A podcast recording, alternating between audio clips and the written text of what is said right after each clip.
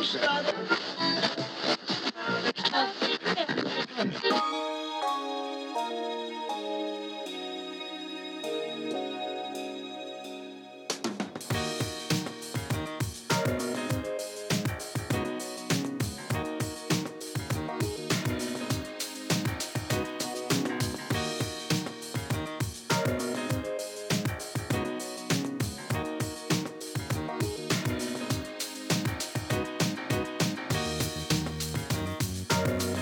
Au sommaire du radioblog de cette semaine, Alice Paquette a menti sur l'existence d'une trousse médico-légale. Nous reviendrons bien sûr sur l'élection présidentielle américaine. On parlera également de l'entrevue que Joseph Facal a accordée aux francs-tireurs il y a quelques semaines. Et puis, à ne surtout pas inviter à votre partie des fêtes, Annie Villeneuve et Annie Dufresne. Mon nom est Jean-Philippe Rousseau, bienvenue à ce 20e numéro du radioblog de Québec Presse.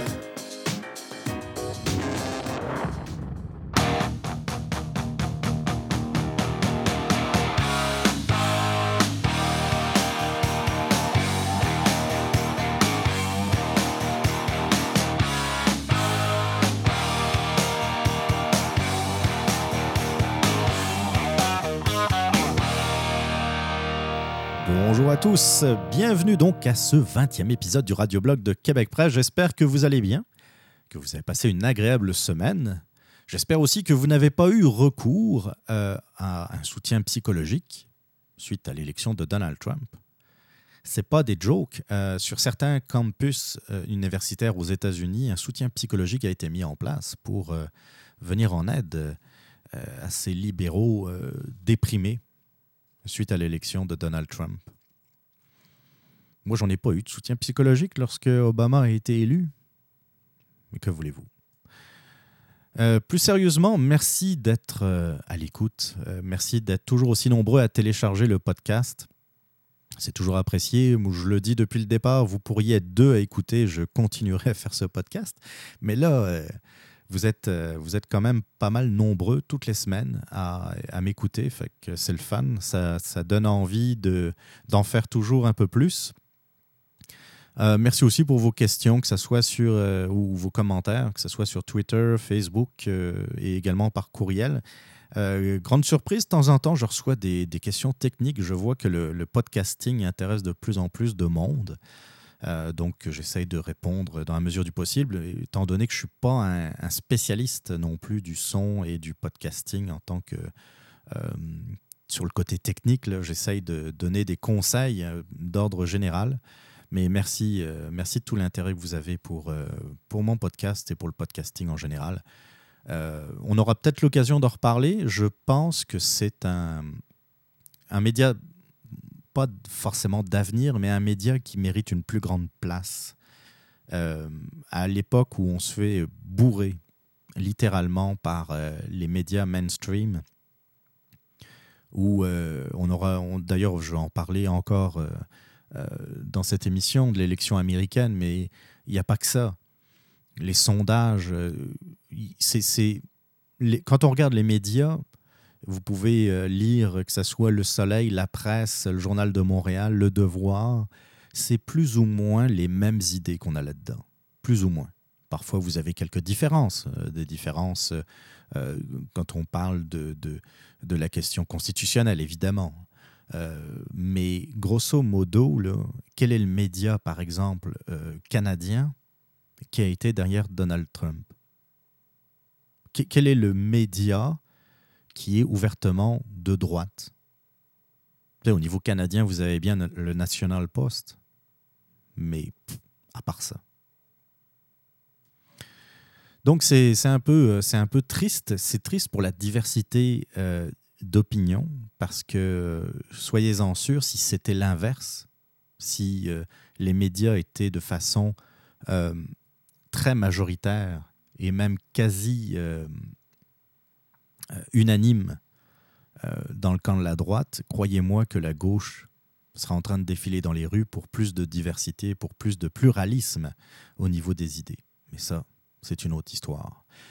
On commence euh, tout de suite, on embarque donc dans ce 20e épisode.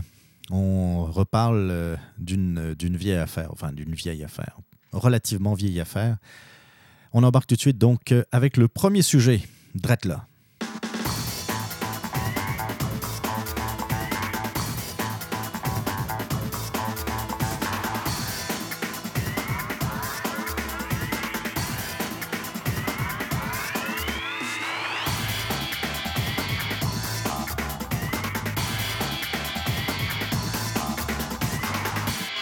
Allons euh, effectivement revenir sur euh, l'affaire Alice Paquette.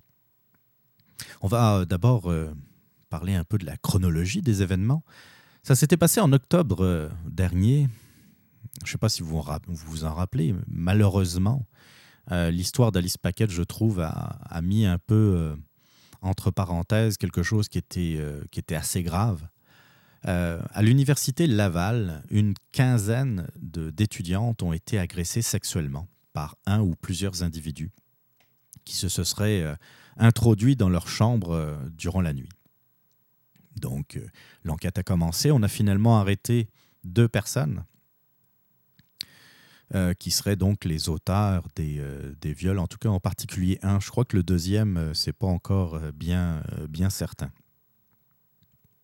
Évidemment, euh, avant que l'enquête n'aboutisse à l'arrestation euh, euh, du, présumé agresseur, une vigie a été faite, a été, été faite durant, sur le, campus de l'Université Laval où ben, des, étudiants se sont rassemblés en soutien aux victimes genre de choses qui se fait régulièrement. Et puis, euh, euh, lors euh, d'une de, de, ces vigiles, donc lors d'un rassemblement à l'Université Laval, Alice Paquette a déclaré qu'elle s'était faite agresser sexuellement durant l'été 2014 par un élu qui siège à l'Assemblée nationale du Québec. Elle n'a pas tout de suite donné de nom, c'est par la suite que, euh, je pense, les médias de, de Québécois ont sorti le nom de Jerry Sklavounos, qui est député libéral.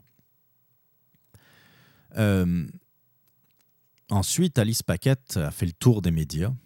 Elle n'a pas été avare de ses déclarations.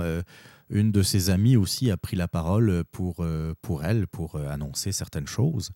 Et c'est là où on a commencé à voir que dans le, chronologie, dans les, événements qui, euh, qui, se sont produits durant l'été 2014, il y a eu un certain nombre de, de problèmes dans son témoignage. C'est-à-dire qu'elle est revenue sur plusieurs déclarations. Elle a dit d'abord, et assez rapidement, euh, qu'elle avait subi des séquelles et qu'elle euh, avait dû se rendre à l'hôpital et qu'ils avaient dû faire, elle avait dû recevoir des, points de suture dans le fond. Donc il y avait eu euh, des blessures. Euh, par la suite, elle a dit bah, finalement, non, je me suis trompé, je n'ai pas été blessé. Euh, elle a annoncé lors de son intervention sur le, campus, d'ailleurs, qu'il existait également une trousse médico-légale, c'est-à-dire que ce qu'on appelle le, kit du viol, c'est-à-dire que lorsque vous vous êtes fait agresser sexuellement, si vous vous rendez à l'hôpital, puis chose que je vous conseille très fortement, c'est de tout de suite demander à ce qu'il y ait euh, cette, euh, ce qu'on mette en place cette trousse médico-légale, c'est-à-dire que ce qui se passe, c'est que les médecins vont prendre vos vêtements, vont faire des prélèvements euh, sur vous, mais aussi sur vos vêtements, parce que lorsqu'il y a des, une agression sexuelle, ah, c'est sûr qu'on va y trouver de l'ADN, qu'on va y retrouver euh, des, euh, euh, des restes de, de, sperme, par exemple, ou de n'importe quel comment dire, résidu biologique qui viendrait de votre agresseur. cette trousse médico-légale, vous en faites ce que vous voulez. Enfin, C'est-à-dire qu'elle est gardée par l'hôpital, mais vous êtes libre de vous en servir ou pas. C'est-à-dire que la trousse est gardée, pendant même parfois plusieurs années, et que si vous décidez 3, euh, 4 ans, 5 ans plus tard de porter plainte, elle peut servir parce que les prélèvements sont gardés, sont conservés sous scellés.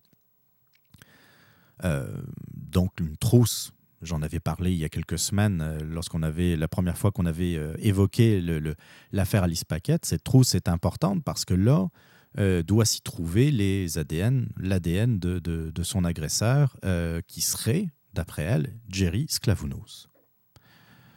J'avais aussi évoqué le fait que euh, Jerry Sklavounos euh, avait reconnu avoir eu une relation avec elle, mais que c'était une relation euh, consentante dans les deux parties, et que là, ça allait poser un problème, parce que si cette trousse est là, l'ADN de Jerry Sklavounos allait évidemment s'y trouver, mais vu que lui n'a pas lié la relation, euh, comment voulez-vous que ça, serve de preuve dans un éventuel viol, surtout qu'il euh, n'y a pas eu de blessure, contrairement à ce qui avait été dit euh, dans un premier temps?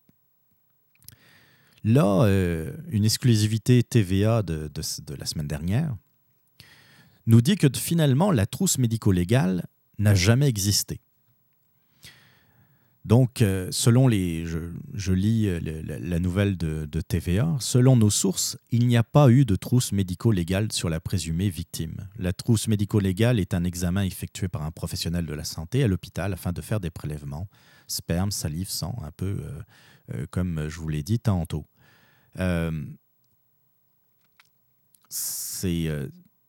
C'est encore une fois un élément qui ne va pas en faveur d'Alice Paquette.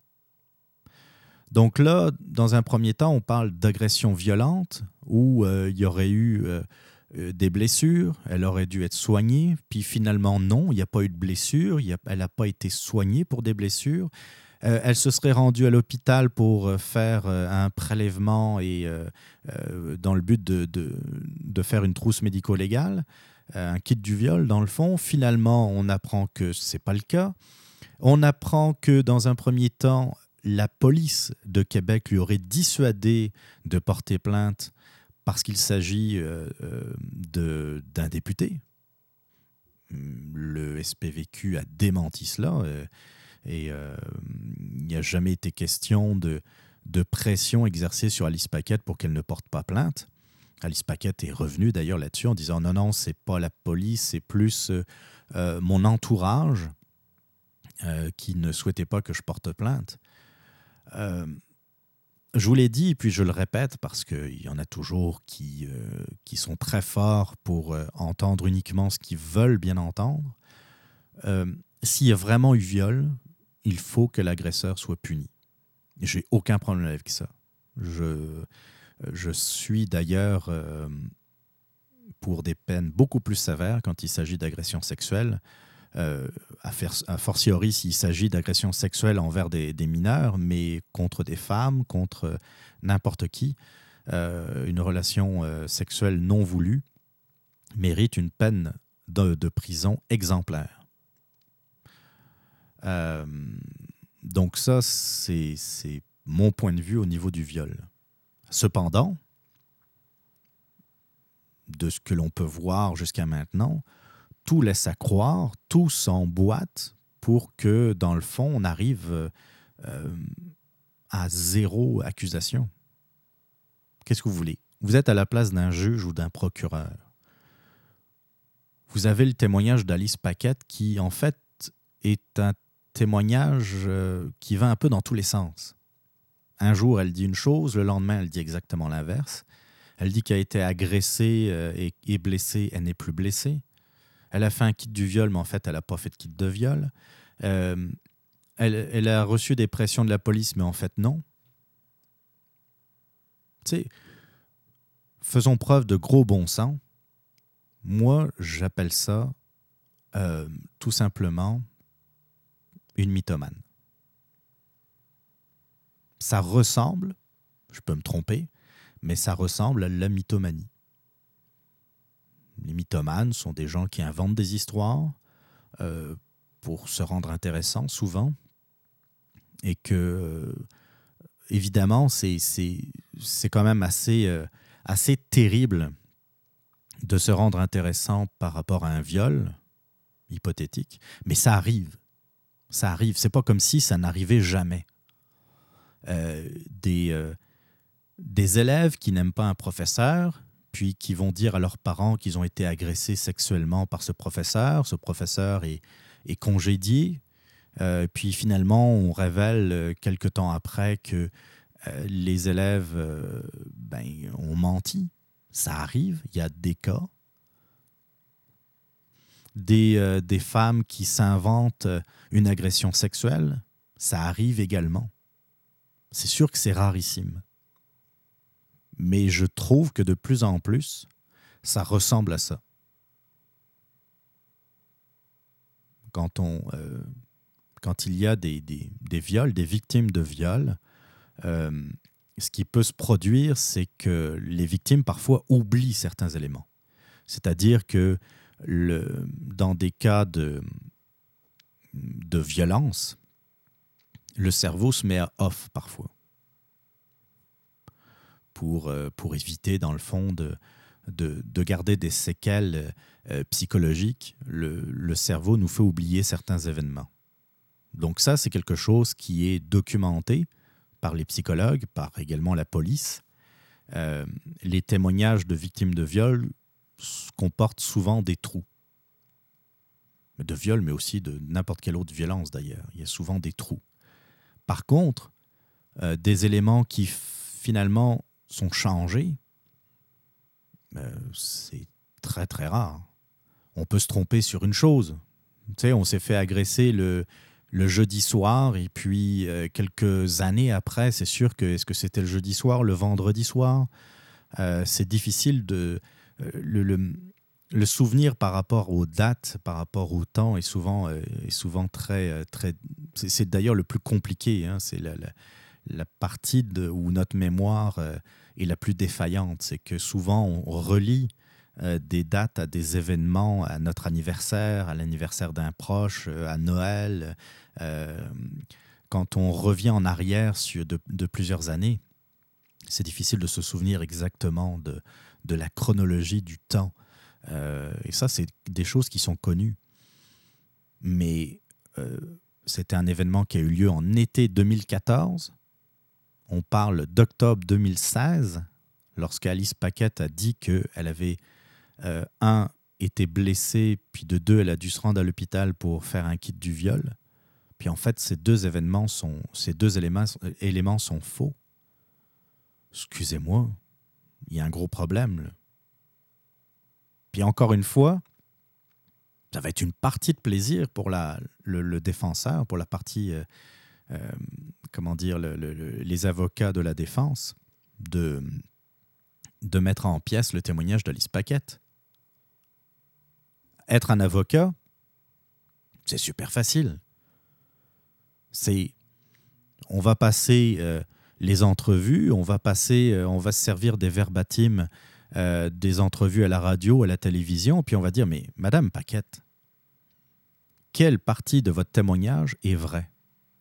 Est-ce que c'est lorsque vous avez prétendu avoir été blessé par euh, Jerry Sklavounos Ou est-ce que c'est la partie où vous avez dit finalement vous n'avez pas dû être soigné à l'hôpital pour ces blessures?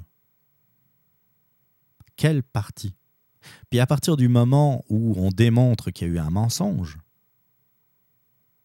comment peut-on être sûr que le reste de ce qu'elle raconte est également vrai?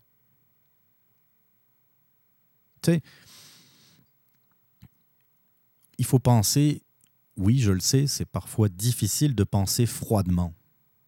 Mais il faut aussi se mettre à la place de Jerry Sklavounos. Alors évidemment, j'entends à droite et à gauche que c'est quelqu'un qui euh, aimait plaire, qui, euh, qui, avait une réputation assez sulfureuse euh, au sein de l'Assemblée nationale et que, soi-disant, on disait aux stagiaires du, Parti libéral de ne pas trop s'approcher de Jerry Sklavounos parce que c'était le genre d'individu à faire des avances. Euh, soit, mais il y a une grande différence entre faire des avances à quelqu'un et même d'avoir euh, une, des activités extra-conjugales, parce qu'on parle quand même d'un homme marié. Euh, ça, c'est euh, jusqu'à preuve du contraire. Si euh, c'était interdit par la loi, il y aurait beaucoup de personnes en prison pour infidélité. Donc, euh, qu'il soit infidèle, c'est une chose. Ça, ça regarde sa vie privée, ça regarde euh, sa femme, ça regarde lui-même, ça regarde peut-être aussi un côté moral là-dedans et que euh, les électeurs peuvent aussi euh, décider que moralement ils ne sont pas proches de Jerry Sklavounos et puis voter pour une autre personne. Ça, c'est tout à fait compréhensible. aucun problème avec ça. Mais est-ce qu'il mérite de la prison? Absolument pas. Absolument pas. On, parlera tantôt d'élections américaines, mais il y a des gens qui glorifient JF Kennedy, quelqu'un qui trompait euh, Jackie Onassis Kennedy euh, à tour de bras, euh, que ce soit avec Marilyn Monroe ou d'autres, personnes.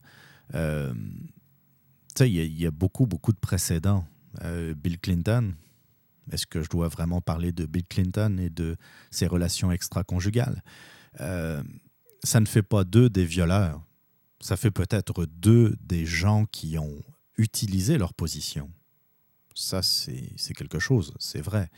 Euh, est-ce que Jerry Sklavounos a utilisé le fait qu'il était député, puis peut-être une personne en vue au Parti libéral pour séduire euh, Alice Paquette, ça c'est peut-être une, possibilité également. Euh, mais est-ce que ça fait de lui un violeur nécessairement? Pour l'instant, pour l'instant, il y a juste les dires d'Alice Paquette. Mais encore une fois, si elle est revenue sur plusieurs éléments, est-ce que demain, Alice Paquette va pas revenir en disant bah, finalement, j'ai dit qu'il y avait eu viol, mais à y bien réfléchir, peut-être pas. Parce que souvenez-vous, dans un de ses témoignages, elle avait bien dit qu'elle refusait, elle avait dit qu'elle refusait la relation sexuelle avec Jerry Sklavnos. Et c'est un fait que si c'était vraiment le cas, il y aurait bien eu viol. Après, elle revient en disant euh, non, je ne l'ai pas dit clairement, mais j'ai pas dit oui non plus. Donc pour elle, un oui, une absence de oui équivaut à un non. Ça aussi, on en a déjà parlé. Euh, les gens qui pensent que ça se passe de même dans des relations hommes-femmes ont absolument rien compris. Mais bon, ça c'est une autre histoire. Donc tout semble euh, s'avancer vers, dans le fond, une situation sans issue. Où là, on a les, médias ont, euh, ont jeté euh, Jerry Sklavounos euh, en pâture au public, l'ont condamné avant même un procès. Et puis, je referai le parallèle que j'ai fait il y a quelques semaines, alors qu'on a attendu qu'un crotté, qu'un qu'un fond de vidange comme Jonathan Bété. Euh, que son nom ne soit pas dévoilé dans les médias avant qu'il soit accusé formellement par un juge, on n'a même pas attendu que Jerry Sklavounos soit même arrêté, soit même interrogé par le SPVQ pour jeter, son nom en pâture.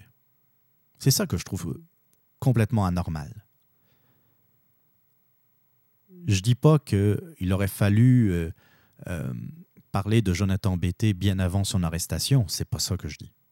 Je dis que ce qui est valable pour l'un doit être valable pour l'autre. Tant qu'il n'y a pas d'accusation formelle, pourquoi livrer son nom euh, dans les médias?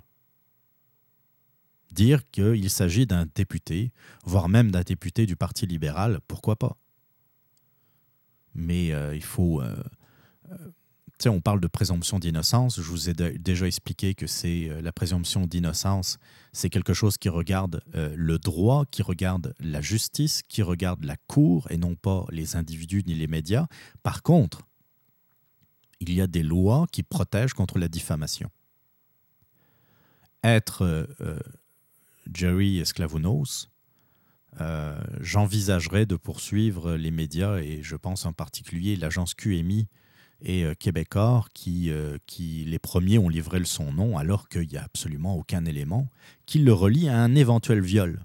En tout cas, pour l'instant, en date du 20 novembre 2016, il n'y a absolument rien, je répète, rien, qui relie Jerry Sklavounos à une agression sexuelle. Et puis, euh, si sa réputation est aussi sulfureuse, je me serais attendu qu'il y ait d'autres témoignages. D'ailleurs, c'est ça que j'attendais.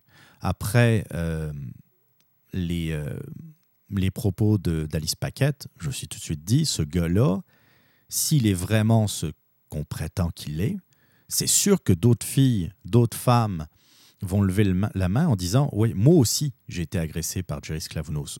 Jusque-là, il n'y a rien. Il n'y a rien. Il y a uniquement la parole d'une fille qui semble avoir des problèmes. Puis quand je dis des problèmes, c'est des problèmes d'ordre mental, parce qu'elle invente des choses. Et que les journalistes ont sauté sur l'occasion pour détruire une carrière, détruire une réputation. Ça, c'est vraiment problématique.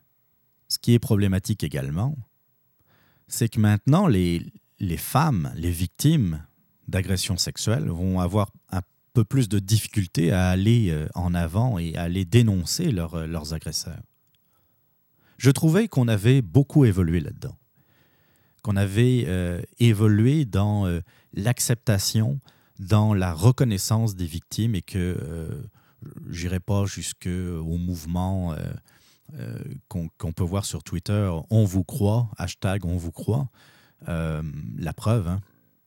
la preuve. Lorsqu'Alice Paquette a pris le micro pour dire qu'elle avait été violée, tout le monde scandait on vous croit, on vous croit. J'ai pas l'audio de ça, là, mais ça résonnait sur le, campus de l'Université Laval. Euh, mais euh, j'irai pas jusque-là, parce qu'il y a, toujours euh, une, malheureusement une, une partie de, de, gens, une, comment, une minorité qui invente des agressions. Malgré tout, on avait quand même bien avancé là-dedans et on avait dit que, euh, comment dire, que ce soit les forces policières, que ce soit la justice, prend très au sérieux les accusations d'agression sexuelle et que les enquêtes sont, sont très bien menées pour, euh, pour essayer de déterminer euh, euh, exactement les faits et puis de, de, pouvoir procéder à des, des, arrestations rapidement. On avait bien évolué et puis des cas comme ceux d'Alice Paquette nous font revenir en arrière, c'est ça le problème. Et que j'ai peur qu'aujourd'hui, quand une, une, fille ou une femme va dénoncer des agressions sexuelles, on, on dise Ouais, c'est peut-être encore une autre, Alice, Paquette, dans le fond.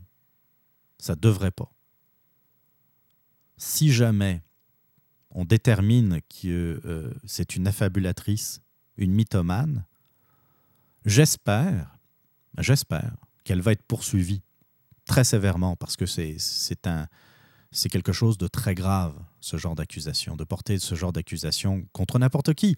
Ça pourrait être un professeur, pas nécessairement quelqu'un de, euh, de public. Le problème, c'est que même si on démontre qu'il n'y a jamais eu viol, qu'il n'y a jamais eu d'agression sexuelle, ce qui va être également très difficile à démontrer, hein, que ce soit, soit prouver l'agression que prouver qu'il n'y a pas eu agression, dans les deux cas, il y aura toujours un doute, euh, ça scrape une vie. Jerry Sklavnos, là, quoi qu'il arrive, c'est terminé.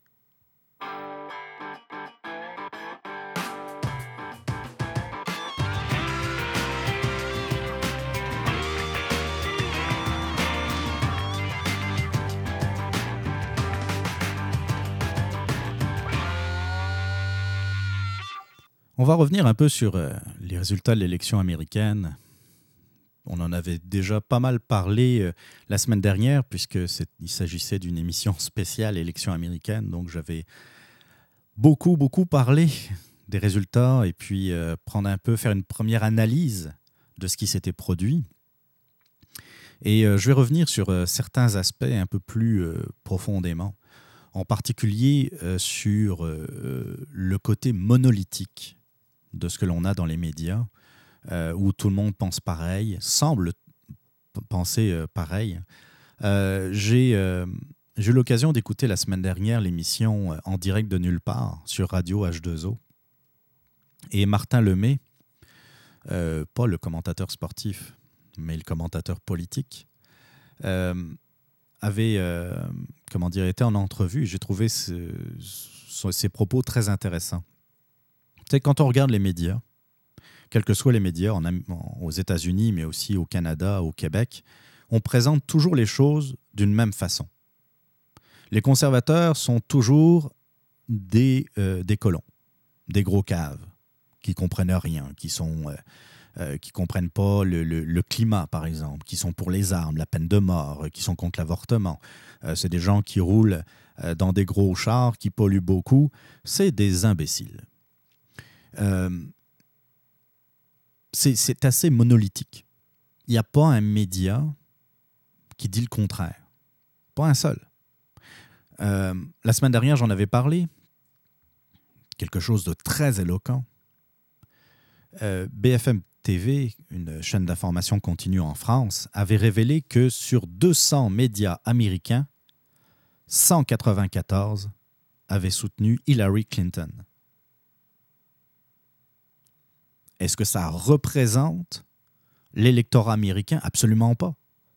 Si euh, les, médias américains avaient réellement représenté l'électorat, leur électorat, l'électorat des États-Unis, il y aurait eu normalement un plus ou moins 100 médias derrière Hillary Clinton et 100 médias derrière Donald Trump.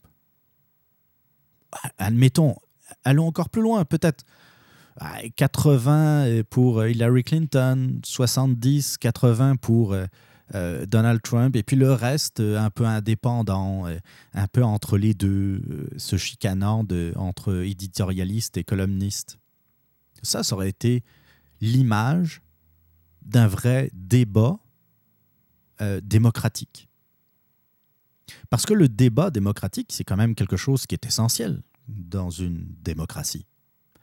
On expose nos idées, on parle de nos idées, mais les, comment dire, les vecteurs de nos, de, nos, du débat, de nos arguments, ce sont les médias.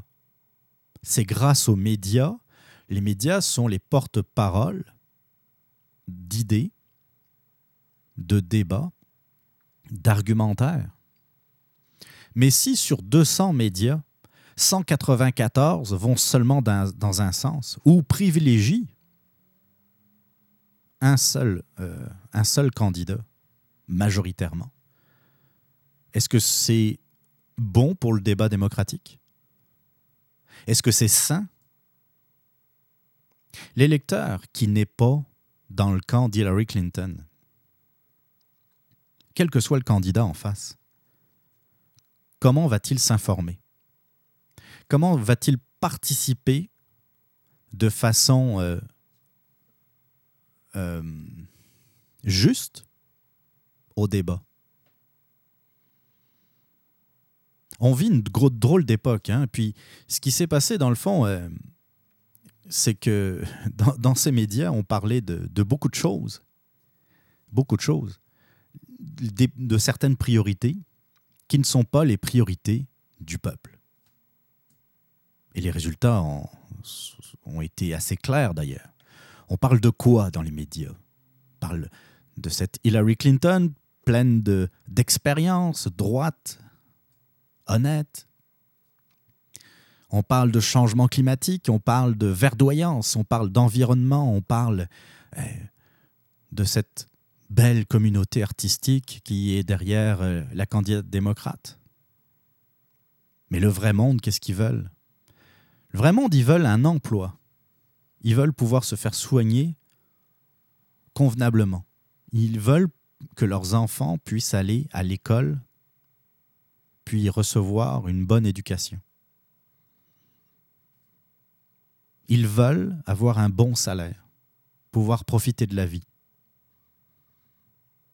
pouvoir faire du sport, pouvoir se divertir. Voilà ce que veulent les gens. Les grands débats à n'en plus finir sur euh, la forêt amazonienne ou euh, le climat. Je dis pas que c'est pas important. Je dis pas que c'est pas important. Mais vous voyez que les priorités sont complètement les mêmes à partir du moment où on a beaucoup d'argent. Hein. Quand on a beaucoup d'argent, c'est normal de ne pas de ne pas euh, être inquiet pour l'emploi. C'est normal de ne pas être inquiet par le niveau des taxes des taxes. C'est normal de ne pas être inquiet pour l'éducation de ses enfants. Quand on est une vedette, quand on est une vedette euh, de la chanson, euh, quand, on, euh, quand on a une une, voire de très grandes maisons en Californie, ou un peu comme ce Leonardo DiCaprio, que j'aime beaucoup en tant qu'acteur. Je fais vraiment la, distinction entre l'acteur et l'homme. Mais ce gars-là a plusieurs grandes propriétés qui, juste une de ces euh, propriétés, gaspille plus de CO2 qu'un groupe de 15 ou 20 maisons euh, euh, résidentielles normales de travailleurs normaux.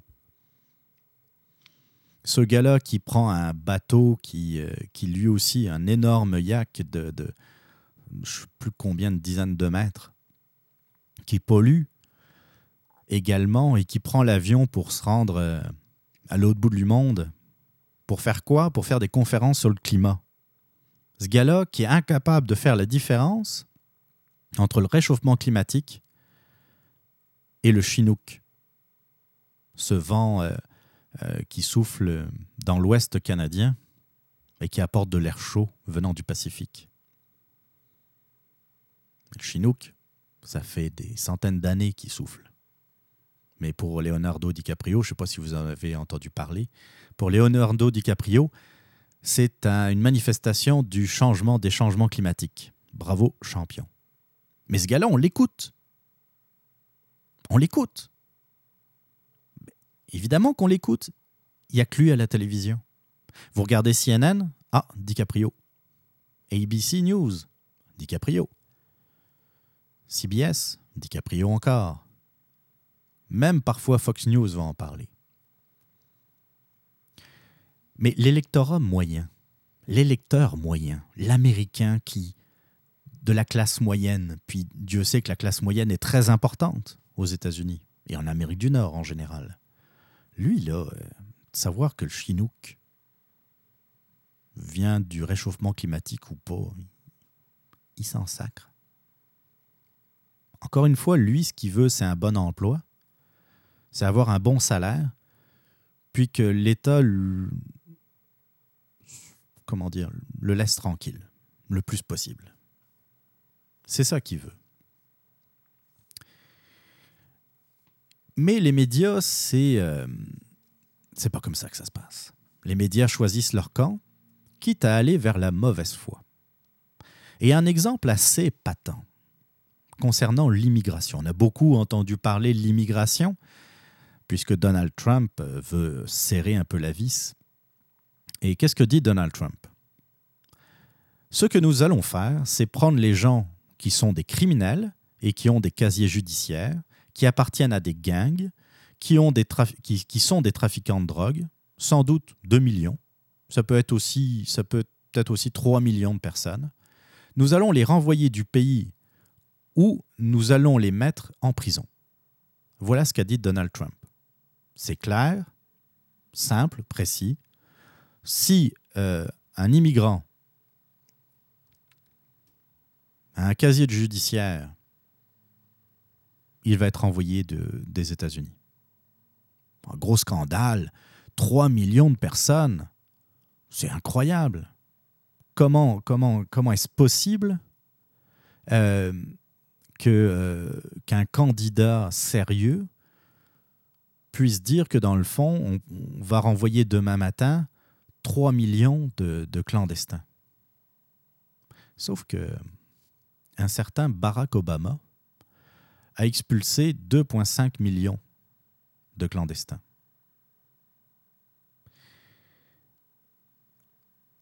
Les États-Unis déportent entre 300 et 400 000 clandestins par an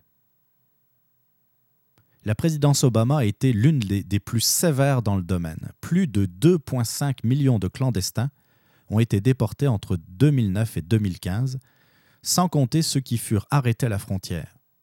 Le mécanisme est donc déjà bien huilé d'un point de vue technique. Ça, c'est euh, le professeur Niels Franzen, qui est directeur de l'immigration clinique euh, dans l'Université de Caroline du Sud qui dit ça. Donc, Obama renvoie à la frontière 2,5 millions de personnes entre 2009 et 2015, 2,5 millions. Donald Trump dit qu'il va peut-être en renvoyer 3 millions, et c'est un scandale. C'est quand même fort. Quand on écoute la bonne gauche, qu'elle soit canadienne ou américaine, il faut accueillir à, bras ouverts les, clandestins. Mais on oublie, euh, on oublie ce qu'a pu faire euh, Barack Obama. On oublie aussi ce qu'a pu dire un certain Bill Clinton. Ça, c'était en 95. All Americans, not only in the states most heavily affected, but in every place in this country, are rightly disturbed by the large numbers of illegal aliens entering our country. The jobs they hold might otherwise be held by citizens or legal immigrants. The public service they use impose burdens on our taxpayers. That's why our administration has moved aggressively to secure our borders more by hiring a record number of new border guards, by deporting twice as many criminal aliens as ever before, by cracking down on illegal hiring, by barring welfare benefits to illegal aliens. In the budget I will present to you, we will try to do more to speed the deportation of illegal aliens who are arrested for crimes, to better identify illegal aliens in the workplace as recommended by the commission headed by former Congresswoman Barbara Jordan. We are a nation of immigrants, but we are also a nation of laws. It is wrong and ultimately self defeating for a nation of immigrants to permit the kind of abuse of our immigration laws we have seen in recent years, and we must do more to stop it.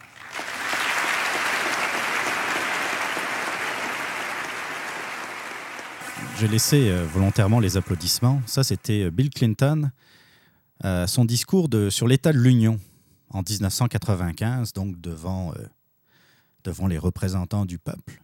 Ce peuple ses représentants plutôt, ses représentants qui, qui l'ont applaudi.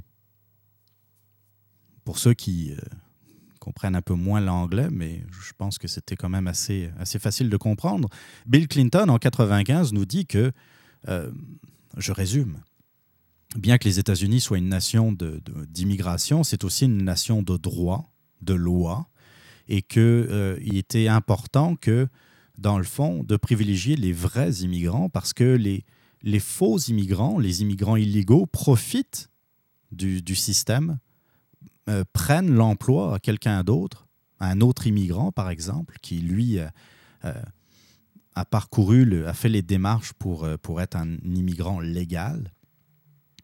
Et c'est une charge supplémentaire sur le payeur de taxes, c'est une charge supplémentaire sur l'État, sur le pays en entier. Et lui, il s'engage en 95 à être encore plus agressif contre l'immigration illégale. Il s'engage à couper, à couper euh, euh, tous les services que, euh, que les immigrants illégaux peuvent, peuvent, peuvent avoir, peuvent, comme par exemple l'aide médicale, les, les, aides de l'État. Lui, il veut les couper, les supprimer. Et comme je vous l'ai dit, donc être encore plus agressif euh, lors des reconduites euh, d'immigrants illégaux à la frontière. Ça, c'était Bill Clinton. Je vous rappelle le Bill Clinton euh, que la gauche, que ce soit la gauche canadienne, québécoise, la gauche en général, brandit. Tu sais, Bill Clinton, c'était un président très progressiste, un président très proche des gens, un président que la gauche aime. Donald Trump, il dit pas grand-chose de différent de ce que Bill Clinton a dit euh, à l'instant. Mais c'est Donald Trump. Donald Trump, c'est un républicain. Ben, en tout cas, il s'est présenté sous l'étiquette républicaine. C'est une autre, euh, une autre histoire si... En tout cas, pour moi, c'est pas un vrai, c'est pas pas un républicain, mais ça c'est. On va rester, euh, on va éviter de, dévier mais c'est ce, cette hypocrisie des médias qui est vraiment à dénoncer. Vous avez des gens comme Obama, Clinton, qui disent à peu près les mêmes choses que Donald Trump. Mais est-ce qu'il y a quelqu'un qui s'est levé pour dire à Barack Obama, t'as renvoyé 2,5 millions? Hey, c'est pas rien, pensez-y, 2,5 millions d'immigrants illégaux hors des États-Unis. Personne n'a dénoncé ça. 2,5 millions, là. On vide Montréal et sa banlieue. Il n'y a plus personne. Terminé. Je comprends qu'il y a 320, 340 millions d'Américains. Mais c'est ça que, dans le fond, les, électeurs américains ont, donné aussi comme message. Arrêtez de nous prendre pour des caves. Parce que ce discours-là, ce discours de fermeté, parce que c'est un discours de fermeté, rien de plus. Donald Trump n'a pas dit on va renvoyer les immigrants euh, ailleurs. Non, il a dit je vais renvoyer certains immigrants illégaux.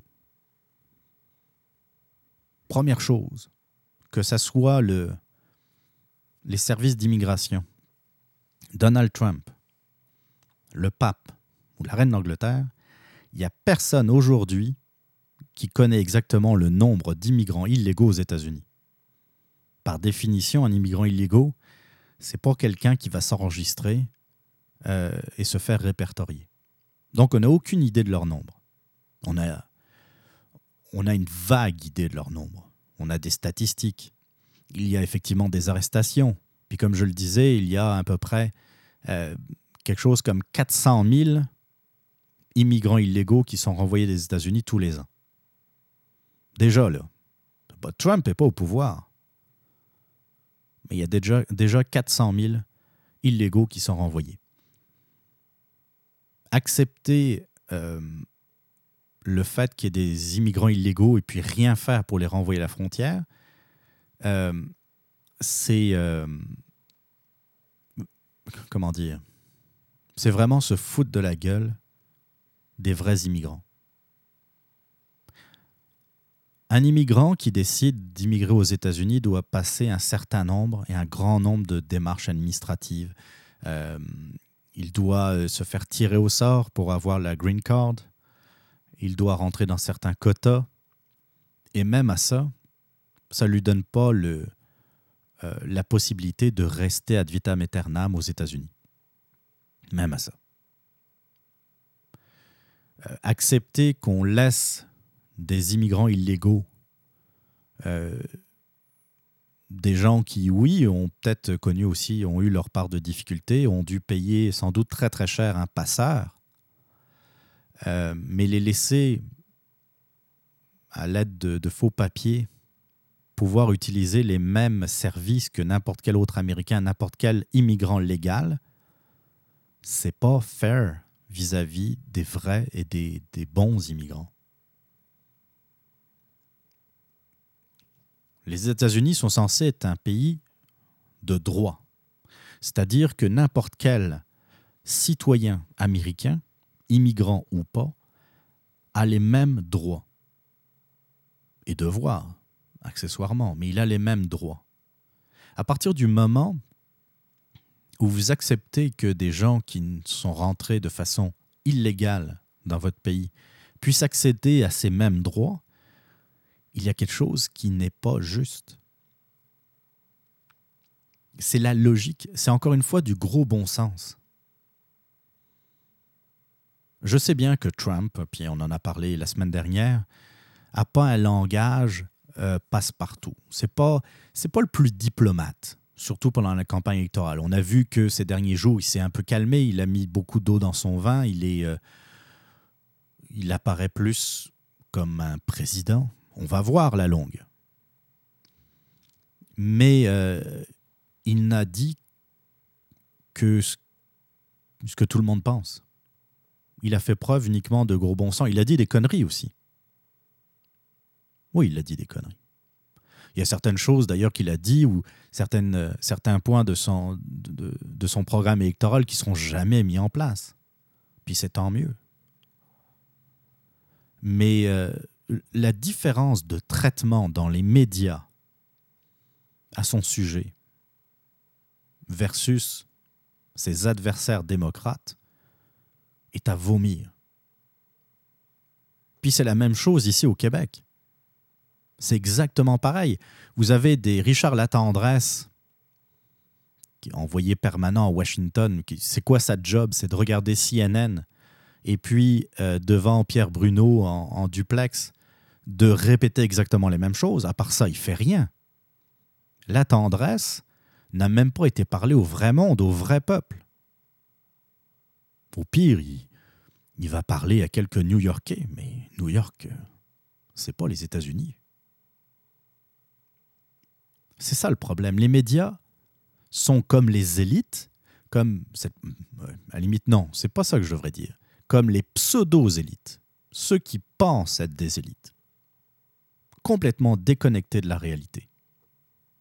Et ce qui s'est passé avec Trump va se passer également à un moment donné au Canada. On a un peu de, retard souvent sur nos voisins du Sud. Est en train de se passer depuis bien longtemps déjà en Europe. Il n'y a pas juste le Brexit. Il y a eu des élections euh, dans des pays euh, européens qui, euh, qui ont vu l'apparition de mouvements très proches du peuple, ce que les médias vont appeler des populistes.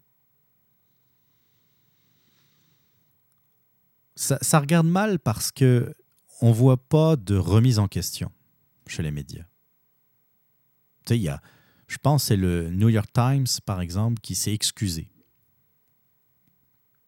qui, euh, qui s'est excusé de, de, ne rien avoir vu venir et d'avoir mis de côté, dans le fond, l'opinion d'une quasi-majorité d'électeurs américains. À part ça. À part ça, est-ce que vous voyez une, une, grande différence? Je vous le disais en, en début de sujet, on a juste une opinion uniforme dans les médias. Il n'y a pas de diversité. Comment voulez-vous représenter un peuple Les médias, c'est un peu aussi une représentation du peuple. C'est une représentation de leur lectorat. Mais ils pensent tous pareil. Je vous le disais, et je le répète, un manque de diversité d'opinion est un danger pour euh, le débat et c'est donc un danger pour la démocratie. Imaginez que euh, la grande majorité des médias soient tous à droite. Pensez-vous vraiment qu'il n'y ait pas de, de, euh, mouvement populaire pour, pour changer ça?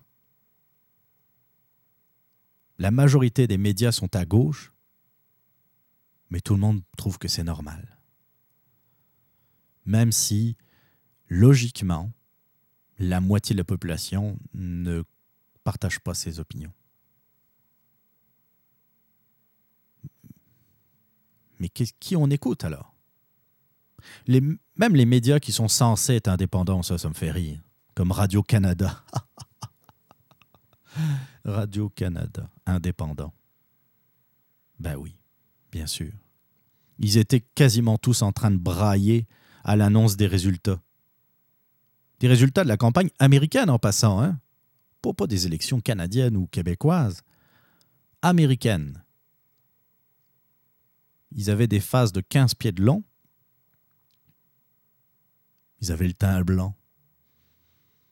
Puis, euh, je me souviens plus qui, euh, quel journaliste qui, euh, qui se retournait vers un pseudo-expert des, des, élections américaines, de la politique américaine, et dire Qu'allons-nous faire maintenant? Trump est élu, qu'allons-nous faire maintenant? Qu'allons-nous faire? Ben, La même chose qu'on faisait hier, voyons. C'est incroyable. Et après, il s'étonne que le peuple se révoltent, se rebellent contre eux autres.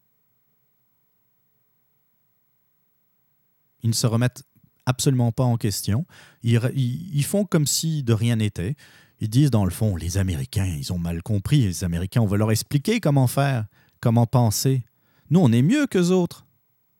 On, est dans une province avec le pire taux de décrochage scolaire. On a des routes dans un état lamentable. On a un système de santé qui est euh, complètement au tapis, mais on va donner euh, des conseils, on va donner des leçons aux Américains. Vraiment? Quand les Américains vont voir un peu l'état du Québec, ils vont vraiment se dire on va vraiment vous écouter. Quand on voit votre taux d'imposition puis les résultats que ça donne, c'est sûr qu'on va vous écouter. Venez donc nous donner des conseils. Franchement.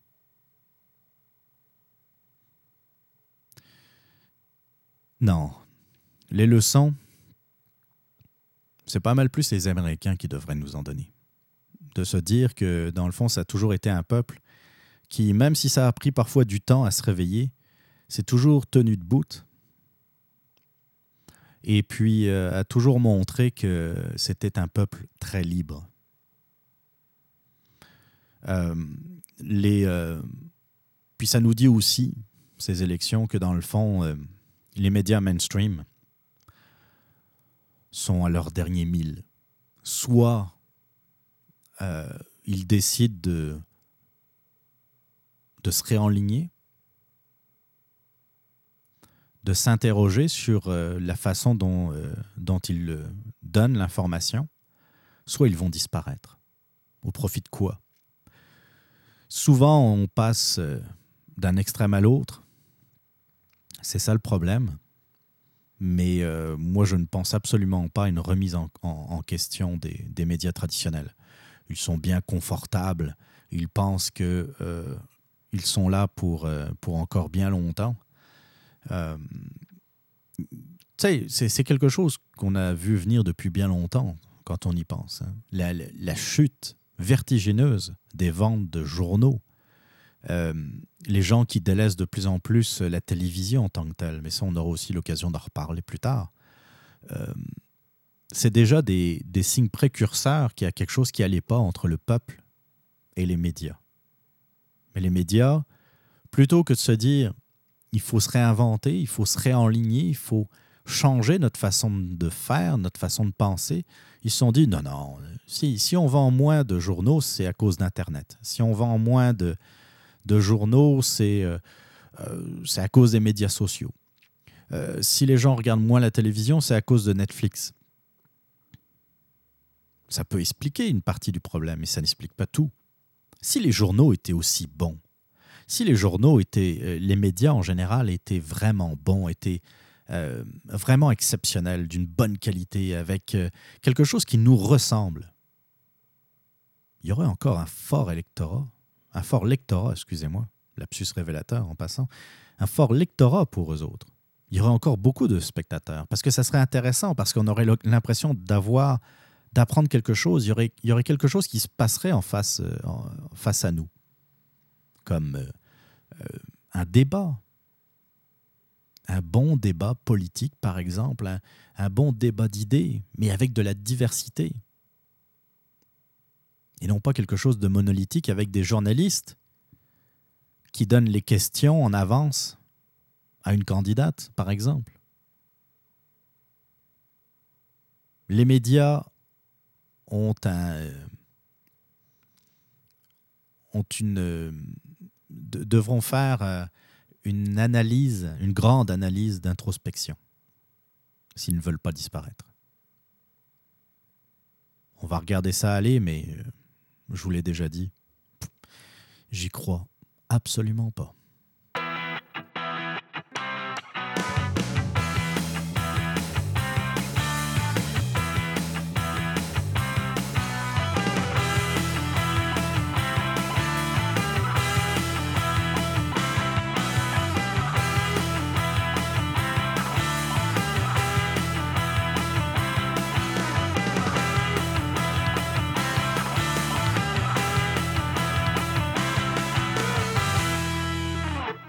Ça fait euh, quelques semaines que je vous parlais de l'émission des Francs-Tireurs qui est à l'antenne de Télé-Québec et en particulier d'une, d'une entrevue d'un, homme politique, un ancien homme politique que j'apprécie beaucoup qui s'appelle Joseph Facal.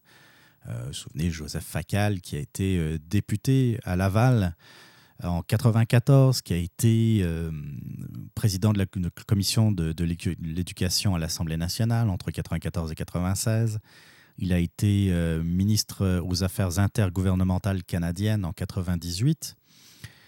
puis entre 2001 et 2002, il est, ministre, il devenu ministre des Relations avec les citoyens et de l'immigration. et ensuite, président du Conseil du Trésor et ministre d'État à l'administration et à la fonction publique en janvier 2002. Il a, il a terminé son mandat à l'élection de 2003 et ne s'est pas représenté. C'est quelqu'un c'est l'une des personnalités qui, euh, qui, me donnait espoir dans le Parti québécois, jadis, à l'époque où euh, j'étais euh, proche, proche du Parti québécois. c'est des gens comme Joseph Facal, comme Jacques Brassard, qui, qui me faisaient dire que dans le fond, il y avait, même si le Parti québécois était un parti majoritairement progressiste, il restait quand même des individus un peu plus libres, un peu plus euh, euh, centre droit et droite euh, au sein du, Parti québécois. Un autre, qui n'a jamais été député, mais qui, était, a été responsable des jeunes d'ailleurs à une époque au Bloc ou au Parti québécois, un certain Mathieu Bock-Côté. qui, comme je vous le disais, donnait un certain espoir dans ce parti politique, espoir qui s'est totalement évanoui avec les années. Malgré tout, euh, lorsque Jacques, euh, Joseph, excusez-moi, Joseph Facal intervient, c'est toujours très intéressant. Et euh, je vous ai sélectionné quelques, quelques réponses aux questions de Richard Martineau qui sont particulièrement pertinentes et vous allez voir, il n'a pas perdu de sa verbe. en particulier, lorsqu'on demande ce qu'il pense, par exemple, d'un certain Justin Trudeau. Euh, Justin Trudeau propose aux Québécois et aux Canadiens euh, un monde enchanté, un monde largement imaginaire, euh, un monde dans lequel on ne se pose pas des questions compliquées, une image au fond flatteuse de nous-mêmes, une mise en scène qui, qui, correspond à, à l'ère du temps. Alors évidemment, euh, comme nous vivons à une époque, euh, dans une société euh, de frivolité, de festival, où l'humoriste est roi, ben Justin Trudeau incarne ça. Les électeurs disent souvent qu'ils voudraient de leurs élus la vérité. C'est pas vrai. Les gens ne veulent pas la vérité. Parce que la vérité, elle est souvent dure, elle est difficile, elle est déplaisante. Les gens, jusqu'à un certain point, veulent se faire raconter des histoires, veulent des belles images. Et pour ça, il est parfait. Il est tout à fait 2016. Joseph Facal a évidemment raison dans euh, sa façon de d'expliquer ce qu'est devenu la politique canadienne et québécoise, où, euh, dans le fond, l'image et, euh, comme, comme il, nous dit, les, histoires, les belles histoires, ont pris le pas sur le reste. Et c'est un peu ce qui s'était passé euh, d'ailleurs aux États-Unis euh, avec l'élection de, Barack Obama. Barack Obama a été un très bon raconteur d'histoire. Il a porté sur lui euh, l'espoir. Je, vous en avais parlé la semaine dernière avec le Yes We Can, Hope. Il avait, il avait incarné avec cette belle image d'une nouvelle Amérique euh, gentille, euh, cool, le fun. Mais en fait, les Américains se sont vite rendus compte que euh, rien ne changeait. Il avait fait des tas de promesses, des promesses qu'il n'a jamais tenues ou qui se sont révélées être dramatiques pour les Américains. Euh, ça, faisait, ça, ne faisait pas quelques semaines qu'il était arrivé à la Maison-Blanche qu'il recevait le prix Nobel de la paix. Ça, on n'en a pas reparlé, mais quel joke Il n'avait pas eu encore l'occasion d'agir sur la scène internationale en tant que président. Il recevait déjà le prix Nobel de la paix. Pour quel motif? Pour pour ses propositions, pour son programme. Il a reçu euh, le prix Nobel de la paix pour ses intentions et non pas pour ses actes. Parce que ses actes, eux, ça a été le déploiement massif de drones sur le Pakistan, sur l'Afghanistan et d'autres pays. Ça a été euh, euh, une guerre différente, mais une guerre quand même contre le terrorisme et, le reste. Je ne dis pas qu'il avait, qu'il avait tort de lutter contre le terrorisme, mais qu'est-ce que Obama a fait de différent par rapport à, George Bush? Le Canada, en élisant quelqu'un comme Justin Trudeau, a montré que avait, euh, on avait encore du retard par rapport aux États-Unis, qu'on a préféré l'image à la réalité. Le problème avec ce genre de choix, c'est que parfois on se réveille euh, du mauvais pied et qu'on choisit, euh, qu'on choisit pire. C'est-à-dire que euh, on, passe d'un extrême à l'autre. C'est ça le problème. Aujourd'hui, on a Justin Trudeau. Demain, on pourrait avoir un, un Trump à la canadienne. Ce qui n'est pas non plus à souhaiter. Et Joseph Facal l'a très bien dit, c'est c'est ça, on aime les histoires. Euh, Justin Trudeau est un candidat très 2016, où on aime les comiques. Il faut pas oublier que Justin Trudeau, euh, dans sa vie, n'a rien fait.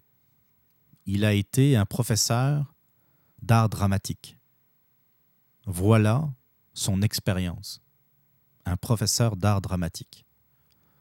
Alors évidemment, il sait comment euh, jouer sur scène. Il sait comment se présenter sur scène. Parce que pour lui, la politique, c'est une scène de spectacle où il aime se mettre en valeur. Et on aime ça. C'est une image rassurante, c'est une image le fun. Et un peu comme Obama euh, en 2008, Trudeau donne, renvoie une image vers le monde qui est une image d'un Canada cool, d'un Canada avec une bonne tête. Pour continuer dans l'entrevue euh, qu'a accordée euh, Joseph Facal à Richard Martineau, là, il, euh, il parle du Parti québécois, de son passage en politique, et il a un regard assez, euh, je trouve, très, euh, très réaliste sur la situation du Parti québécois aujourd'hui. J'ai été en politique avant les médias sociaux. J'ai été en politique quand le Parti québécois était une formation politique robuste qui gagnait des élections. La dernière victoire électorale du Parti québécois, majoritaire, remonte à 1998, l'année où mon fils est né, qui vient d'obtenir le droit de vote. Ça, le constat de, de Joseph Facal, c'est un constat qui est complètement oublié au sein du Parti québécois. Il a raison. La dernière victoire majoritaire du Parti québécois remonte à 1998. Depuis, le Parti québécois a repris une fois le pouvoir en situation de gouvernement minoritaire, gouvernement qui a été chassé du pouvoir après 18 mois. C'était le gouvernement de Pauline Marois. Mais jamais le Parti québécois a voulu euh, réfléchir, faire une introspection sur sa stratégie. Le Parti québécois a totalement perdu sa base euh, de droite, sa base de centre droit et de droite. Euh, ces gens ont fui soit vers euh, l'ADQ, ils sont peut-être restés à la CAQ, ou alors ce sont des gens qui, finalement, ont rejoint l'armée des abstentionnistes. Mais jamais le Parti québécois n'a remis en cause sa direction beaucoup plus social-démocrate de ces dernières années. Pourtant, elle ne fait que perdre. Ça aussi, euh, c'est un reniement de ce que voulait euh, le, fondateur, l'un des fondateurs du Parti québécois, qui s'appelle René Lévesque. On sort euh, l'épouvantail René Lévesque à, chaque, à chaque occasion au Parti québécois. hein. C'est l'image fétiche, c'est euh, on, aime le faire parler, bien qu'il soit mort. René Lévesque aurait fait ci, René Lévesque aurait fait ça. René Lévesque aurait tout fait pour rassembler une majorité de Québécois pour l'indépendance, quelle que soit euh, sa position, droite ou gauche. Euh, même si, euh, je le répète, le Parti québécois a toujours été majoritairement plus progressiste que droite, qu'à droite, ça reste que le, le, Parti québécois ressemblait au Québec, quelque part. Puis avec les années, surtout avec l'arrivée de ben, le départ d'abord de Lucien Bouchard et surtout l'arrivée de Bernard Landry, ce parti s'est gauchisé, euh, ce parti s'est rapproché de plus en plus des syndicats alors qu'il était déjà pas mal proche. Euh, et c'est devenu un parti vaguement progressiste, euh, sans âme, sans saveur. Un parti qui s'est lentement institutionnalisé, qui est devenu un parti comme un autre. Mais un parti où tous les grands, les talents, les vrais talents, l'ont quitté les gens, des gens comme Joseph Facal. Puis, c'est vrai que euh, Jean-François Lisée avait ce côté un peu plus intellectuel, un peu plus réfléchi. Mais quand on le voit aller, on se demande finalement si c'est pas euh, euh, un autre, un autre chef qui fera que passer comme Pierre-Carl Pellado et qui finira par soit se faire virer de son propre parti, soit par le quitter par lassitude ou pour vous savez, ces fameuses raisons familiales. J'ai le sentiment que jadis, la politique attirait les meilleurs dans une société.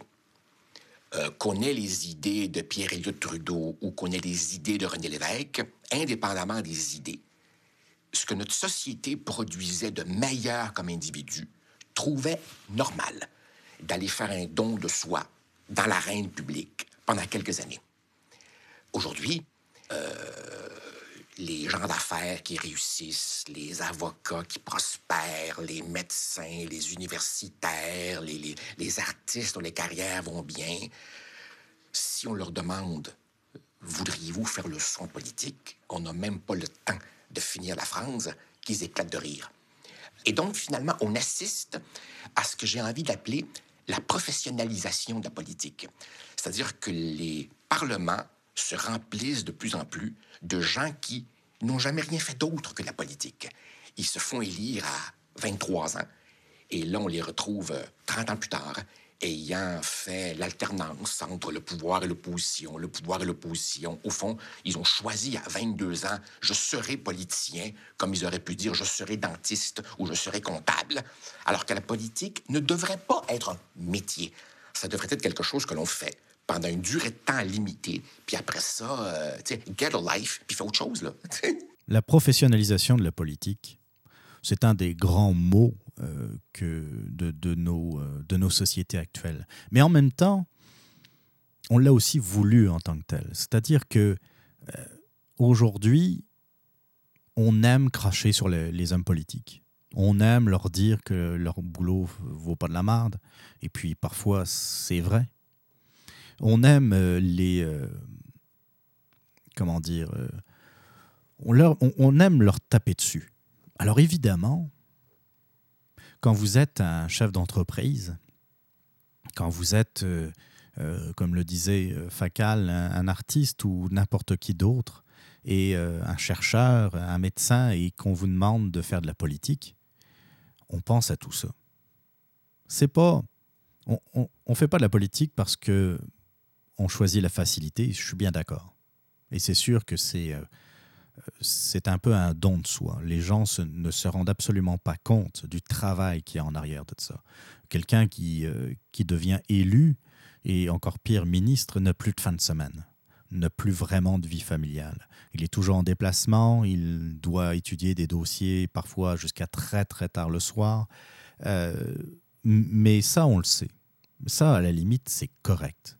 Par contre, est-ce que c'est correct que euh, à la moindre phrase mal interprétée ou euh, euh, à la moindre sortie où on a utilisé peut-être un langage qui n'est pas communément accepté par la caste médiatique, on se fasse jeter des, des tomates euh, euh, dans le journal de Montréal ou euh, dans la presse. il suffit qu'un homme politique ait un discours qui sorte un peu de l'ordinaire. prenons quelqu'un comme Gaëtan Barrette. Avec le temps, on s'y est un peu habitué, mais Gaëtan Barrette, là, au départ, qu'on soit d'accord ou pas avec lui, c'est quelqu'un qui dit ce qu'il pense, ou en tout cas, ça y ressemble. C'est pas quelqu'un qui a la langue dans sa poche. C'est quelqu'un qui parle comme nous autres et euh, qui n'a pas peur de foncer dans le tas. Mais je ne sais pas si vous vous rappelez, mais il y avait des pleines premières pages contre Gaëtan Barrette dans le journal de Montréal, dans le journal de Québec, dans le Soleil et la presse ça a été très difficile et une chance que quelqu'un comme Gaëtan Barrette ait quand même euh, un caractère en acier trempé, parce qu'il y en aurait beaucoup, il y en aurait beaucoup qui auraient dit, mais voyons, si c'est si comme ça, si vous refusez de, euh, de, comprendre ce que je veux vous dire, puis de, euh, si vous refusez de, comment dire, de m'écouter et de m'accepter tel que je suis, moi je m'en vais. Entre vous et moi, Gaëtan Barrette, ministre de la Santé, a-t-il euh, de meilleures conditions de vie que lorsqu'il était médecin C'est sûr que non. Il gagne moins d'argent et je suis sûr qu'il travaille pas mal plus. Au niveau horaire, j'entends, pas au niveau de la difficulté de, son travail. Euh, c'est euh, d'accord ou pas avec lui, encore une fois, c'est des gens comme ça qu'on veut dans un gouvernement. C'est des gens qui connaissent leur sujet d'abord, et puis qui n'ont pas peur de dire les vraies choses, les vraies affaires. On revient avec le sujet d'il y a quelque temps sur le populisme. Est-ce qu'on veut se faire conter des histoires, comme le dit Joseph Facal, ou est-ce qu'on veut la vérité? Mais si on dit la vérité, si on dit la vérité crue, si on dit la vérité telle qu'on le pense, avec ses vrais mots, on devient un populiste. Gaëtan Barrett a été comparé à Donald Trump. Le, chef de la CAQ, François, euh, voyons, j'ai oublié son nom, mais c'est ce qu'importe. Pareil, il a, été, euh, euh, il a été comparé à Donald Trump. Et puis, entre vous et moi, excusez-moi, mais c'est pas il faut vraiment être un imbécile pour, pour, comparer, pour le comparer à Donald Trump. Il, y a pas, juste parce que le discours sort un peu de la traque, vu qu'il parle de certains sujets qui, euh, qu'on ne veut pas voir, comme l'immigration par exemple, ou euh, l'identité, ça y est, on devient Donald Trump. C'est la nouvelle, euh, la nouvelle affaire, la nouvelle insulte à la mode. C'est pathétique. Et puis ça, évidemment, comme le dit Facal, dans le fond, on mérite, on mérite les, les hommes politiques que l'on a. Parce qu'on accepte que, dans le fond, si jamais un individu sort du lot, ne parle pas le langage communément accepté, qui est un langage plate, qui est un langage consensuel, volontairement, eh bien, si l'individu ne parle pas de, même et parle avec son cœur, avec ses tripes, par exemple, ça passe plus. On ne veut pas de ces gens-là. Mais quelqu'un qui a travaillé dans les affaires pendant des années et qui a envie de se lancer en politique, il connaît l'histoire, lui. Il connaît le business. Il sait comment ça marche. Il n'a euh, pas l'habitude euh, d'employer euh, un vocabulaire volontairement consensuel. Quelqu'un qui, comme Donald Trump par exemple, qui a eu l'occasion de négocier pour du cash, négocier pour des contrats. Ça se passe pas avec des, euh, j'ai bien pris en compte vos considérations, les considérations de nos, nos, citoyens, et puis nous allons faire évoluer les choses, nous, nous allons prendre des solutions. Euh, nous avons, euh, c'était quoi le, le, ce que disait souvent Samamad Nous sommes passés dans un mode solution. Il adorait dire ça. Nous sommes dans un mode solution. Pardon? Ça veut rien dire. Ce qu'on veut, c'est des gens qui disent mais des gens qui agissent, pas des gens qui sont on est en mode solution. Nous allons nous allons nous réunir dans une table de concertation puis nous allons faire faire un rapport, une commission. C'est ça, c'est comme ça que ça marche aujourd'hui. On fait des commissions, on fait des rapports d'enquête, on fait des, des tables de concertation. Ça finit sur une tablette quelque part. Et il y a des gens qui ont été grassement payés pour ça, beaucoup de fonctionnaires, beaucoup d'anciens amis du pouvoir ou des gens actuellement en place à qui on veut faire plaisir. Ils ont été battus aux élections. On va leur donner l'occasion de gagner un peu d'argent pour euh, remplir des copies. Puis, euh, oh, c'est pas grave, mets ce que tu veux. De toute façon, ça va finir sur une tablette. On devient des professionnels de la politique.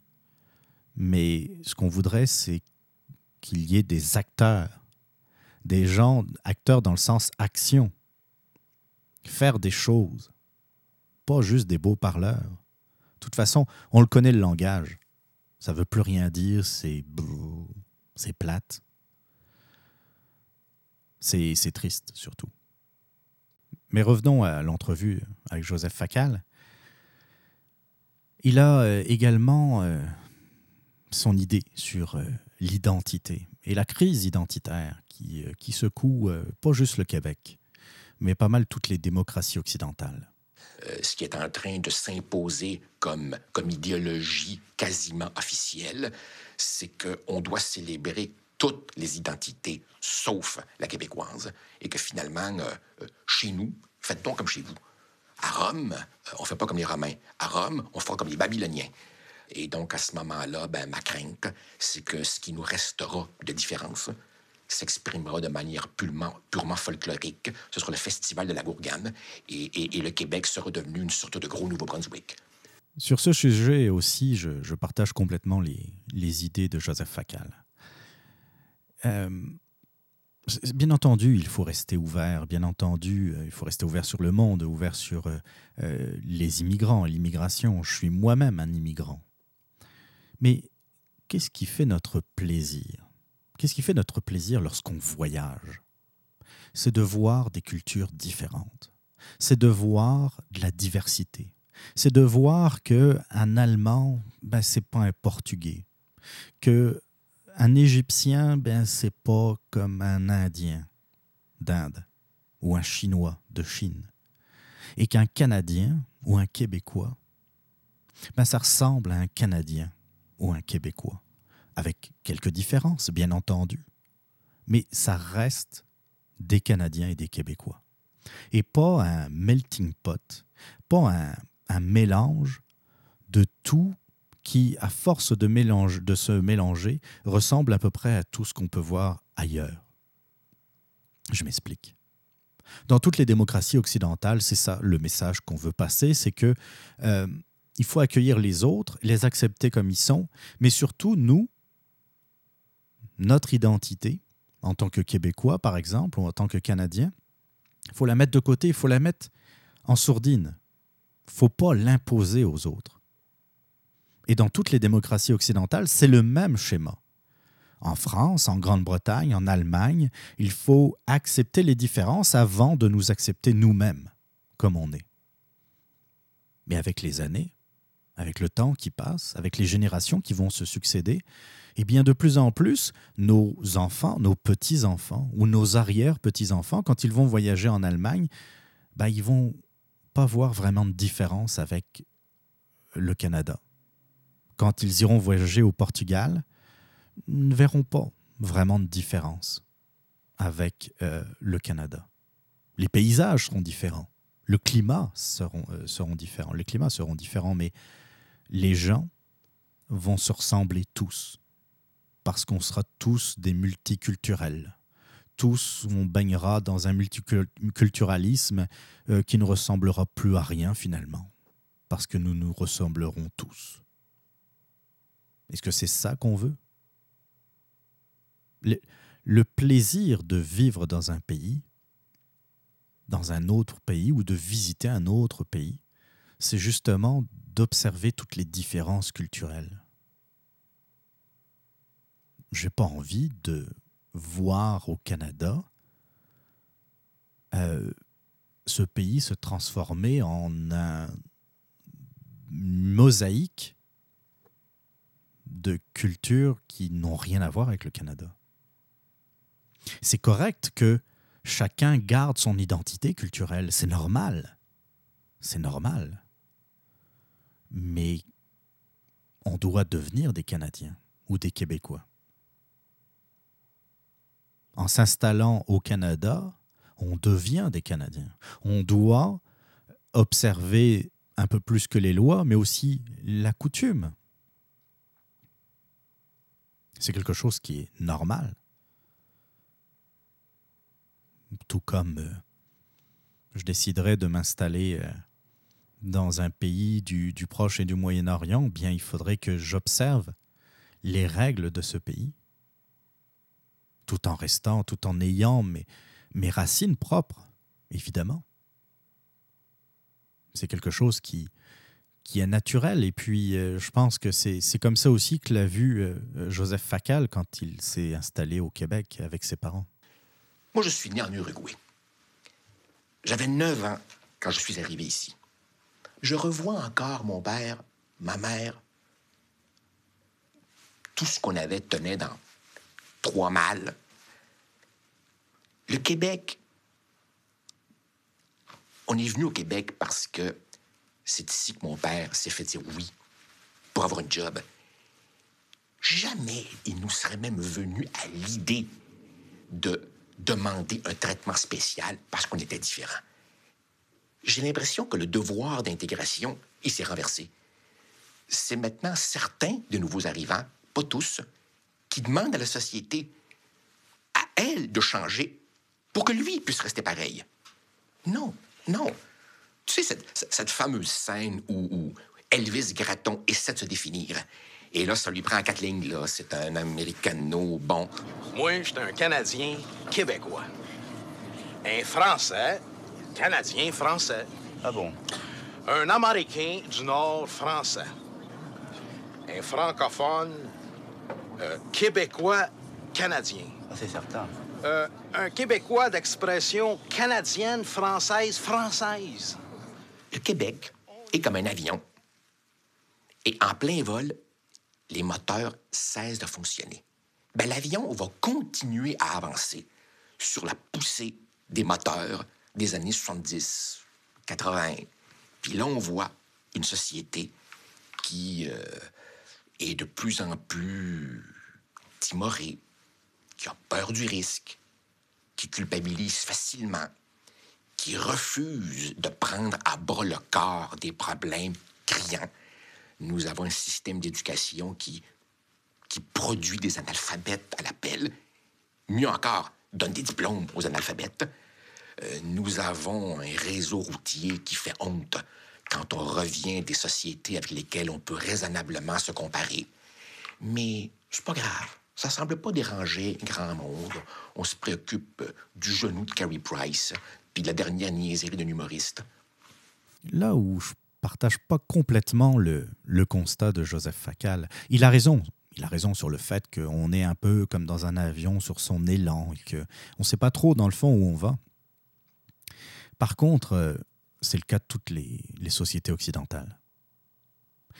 Euh, à différents niveaux, à différentes échelles. Euh, on est à peu près à la même, dans la même situation. Vous savez, en Europe, ça va mal. Tu on en parle un peu moins parce que depuis que la crise grecque est un peu passée, a été atténuée par euh, les milliards qui ont été euh, injectés dans son économie, mais la situation grecque, italienne, espagnole, la situation en France, en Allemagne n'est pas reluisante.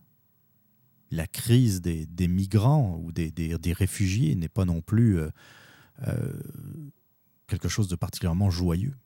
La sortie de la Grande-Bretagne de l'Union européenne également.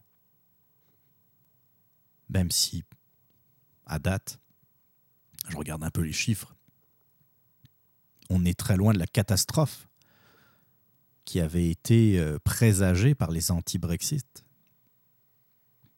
Les Anglais sont sortis. Oui, puis après. Malgré tout, les pays européens sont dans une crise majeure. Puis on ne sait pas exactement comment ça va finir. Euh, ça va être très intéressant de voir, par exemple, les élections présidentielles, non pas aux États-Unis, mais en France, l'année prochaine. Qui va se ressortir de là? Est-ce que les électeurs français vont aller dans le sens des électeurs américains? En voyant que, dans le fond, Donald Trump, ben, c'est pas si pire. Malgré tout, il n'y a pas de Donald Trump à la française. Certains comparent Marine Le Pen à Donald Trump, mais c'est pas vrai, c'est pas ça. Euh, malgré tout, évidemment, là-dessus, il y a des choses à faire. Sur la, là-dessus, euh, Joseph Facal a raison, il y a des choses à faire au Québec. Euh, il est temps de se retrousser les manches. Il est temps de, de prendre notre, notre avenir en main. On a beaucoup de potentiel. Le problème, c'est qu'on est bloqué partout. On peut pas. On nous dit, la gauche même nous dit, on a beaucoup de ressources naturelles. Le Québec est un pays riche. Mais dès qu'on veut exploiter ces ressources naturelles qui font qu'on est si riche, là, c'est la levée de bouclier. On a toutes les organisations euh, écologistes, euh, gauchistes qui nous disent qu'il ne faut pas toucher au sol. On pourrait être beaucoup plus riche. On pourrait euh, financer allègrement des, nos, programmes sociaux et même d'en mettre en place des meilleurs que ça mais on préfère vivre au crochet du Canada. Mais le problème, c'est que ça va être de plus en plus difficile. Parce que jusqu'à présent, euh, ce qui se passait, c'est qu'on recevait beaucoup d'argent de l'Alberta, du pétrole albertain, dont on ne veut pas. Euh, pas de l'argent, mais du pétrole. Hein, l'argent, on en veut. Mais on ne fait rien pour améliorer notre situation. On pourrait être dans les, parmi les provinces les plus riches au Canada. J'en suis persuadé.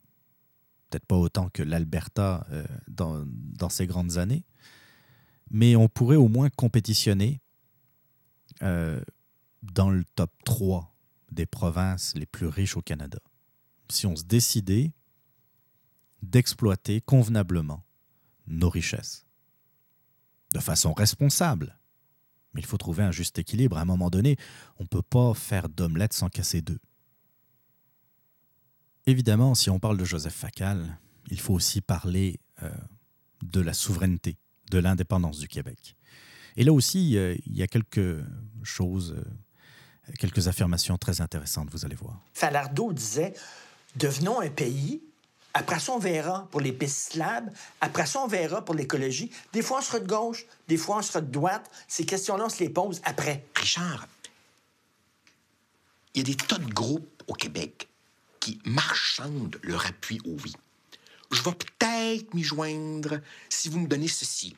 Je vais peut-être m'y joindre si vous me donnez ça dans ma convention collective. Je vais peut-être m'y joindre si dans la Constitution vous reconnaissez les droits pour ma communauté. Ça marche pas comme ça. Cette idée de définir dans les moindres détails ce que serait le pays du Québec, c'est une recette pour que finalement le mouvement souverainiste continue à s'effilocher. Il faut embrasser plus large et ça, ça suppose évidemment de euh, mettre de côté les exigences que chacun peut avoir. Euh, ça semble pas parti pour ça. Le constat que fait euh, Joseph Facal par rapport aux souverainistes, on pourrait le faire sur l'ensemble de la classe politique. C'est vrai, il a raison de, dire que chaque petit groupe marchande son appui à la souveraineté. Mais c'est pareil euh, pour le reste de la classe politique. On a les mêmes, travers. Le Parti libéral qui fait des consensus, euh, qui amène le côté, surtout on l'a vu avec Philippe Couillard, le côté très verdoyant pour acheter la paix.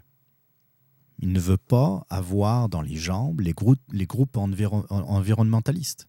Et pour ça, il a fait, euh, on l'a appelé l'homme vert, hein, euh, le géant vert à, la COP 21 à Paris, le, sommet sur le climat à Paris, où on l'a vu prendre des positions euh, très pratiquement extrémiste du côté environnementaliste. Comme s'il avait eu le mandat un jour, d'ailleurs, euh, de, défendre euh, euh, ses points de vue, cette position. Donc, ce n'est pas juste le mouvement souverainiste qui est maintenant forcé de, de faire de, d'être consensuel. Du consensus euh, euh, perpétuel. Il faut toujours rassembler le plus grand monde et puis surtout, il faut que tout le monde soit content. C'est pas comme ça que ça marche la politique. À un moment donné, ça prend des gens qui, euh, excusez-moi de mon langage, mais qui ont des couilles, qui se lèvent et qui vont juste montrer une direction.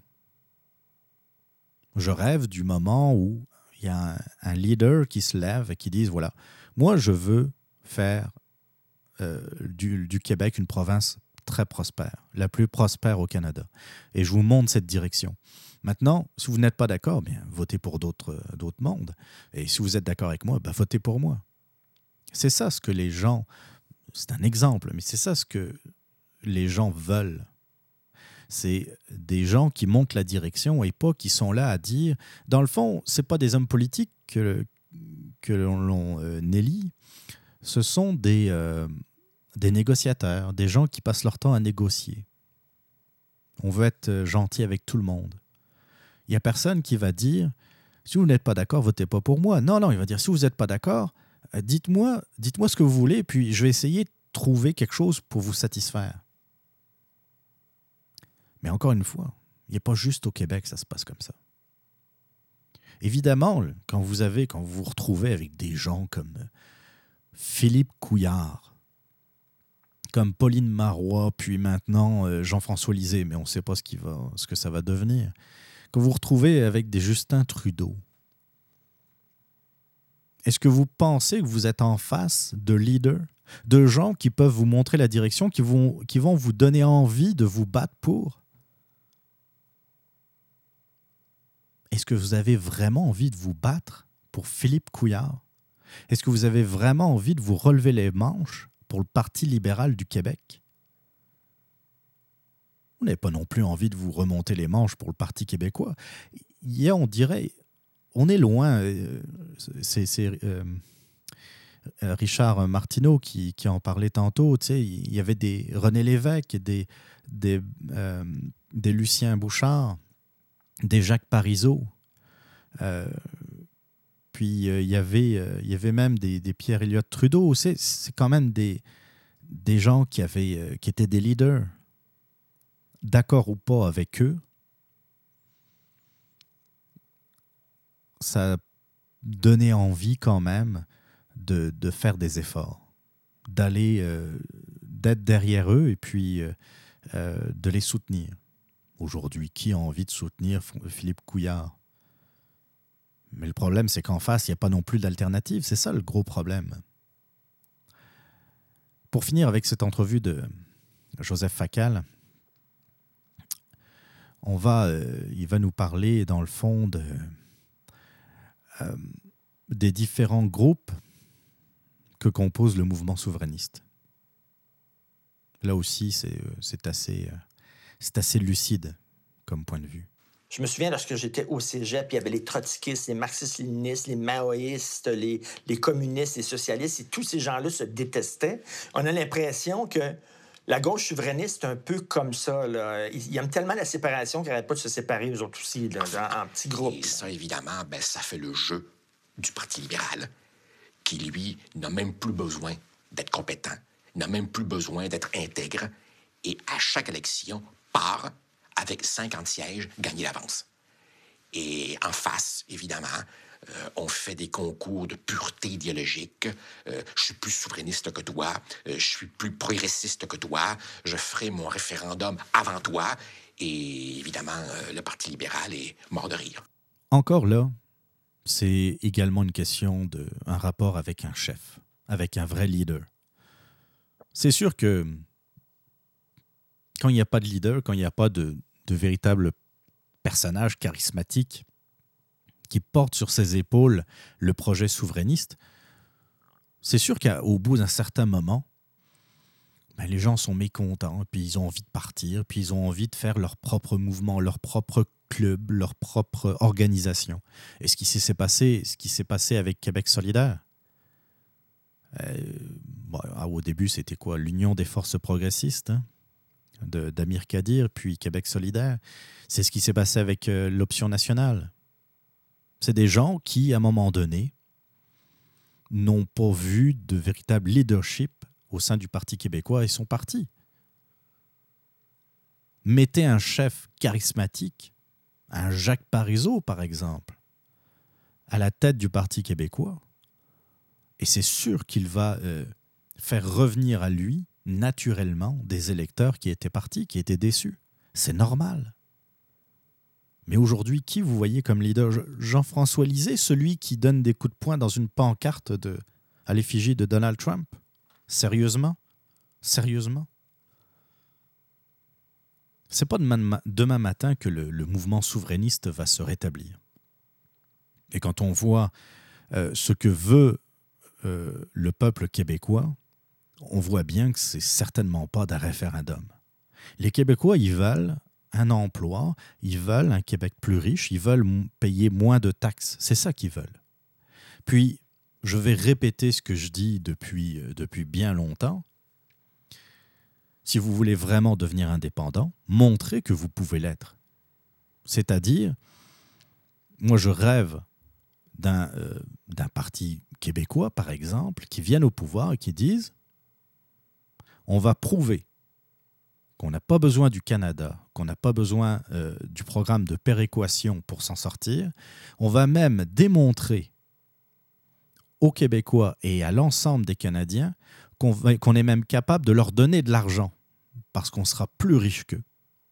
Et à partir de là, à partir du moment où on aura démontré qu'on peut être indépendant, ben là, on pourra vraiment parler d'indépendance. Aujourd'hui, les mouvements indépendantistes,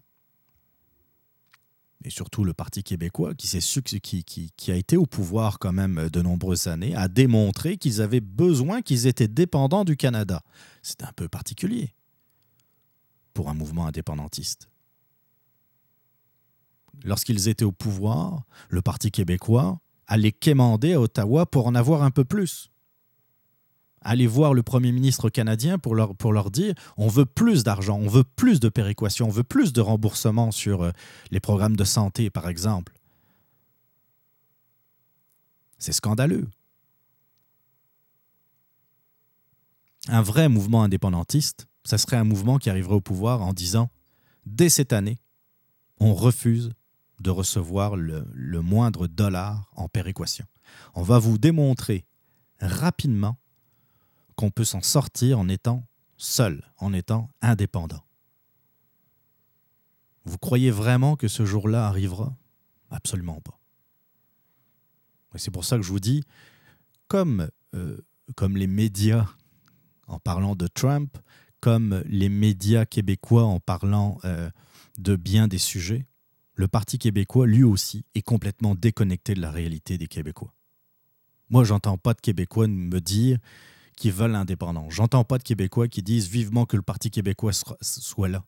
Non, ce qu'ils veulent, c'est un parti honnête, mais ils ont le Parti libéral.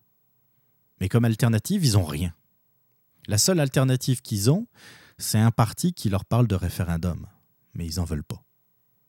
Alors si jamais le Parti québécois revient au pouvoir, ça sera par défaut.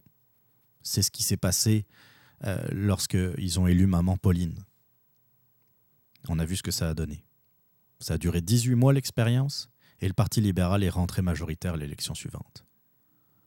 Vous allez me dire, il y a aussi la CAQ. Oui, mais la CAQ, elle est où? Elle pense quoi? Puis là encore, il y a un déficit de leader. Excusez-moi, j'ai encore oublié son nom, mais euh, François, François Legault, ça y est, ça me revient. François Legault trouvez que c'est un leader, lui Est-ce qu'il a vraiment trouvé sa voie? Dans tous les sens du terme, d'ailleurs. Peut-être qu'on lui donnera sa chance à un moment donné, parce qu'on sera. Euh, on aura fait le tour, hein on aura fait le tour de la boutique. Philippe Couillard, Jean-François Lisée. Bon, il serait peut-être temps d'essayer autre chose. Je dis pas non. Peut-être qu'on sera surpris. Le problème, c'est que, comme dit bien des, des sociétés occidentales, ça prendrait un électrochoc pour le Québec. Puis, je suis pas sûr que euh, François Legault sache comment ça marche un électrochoc.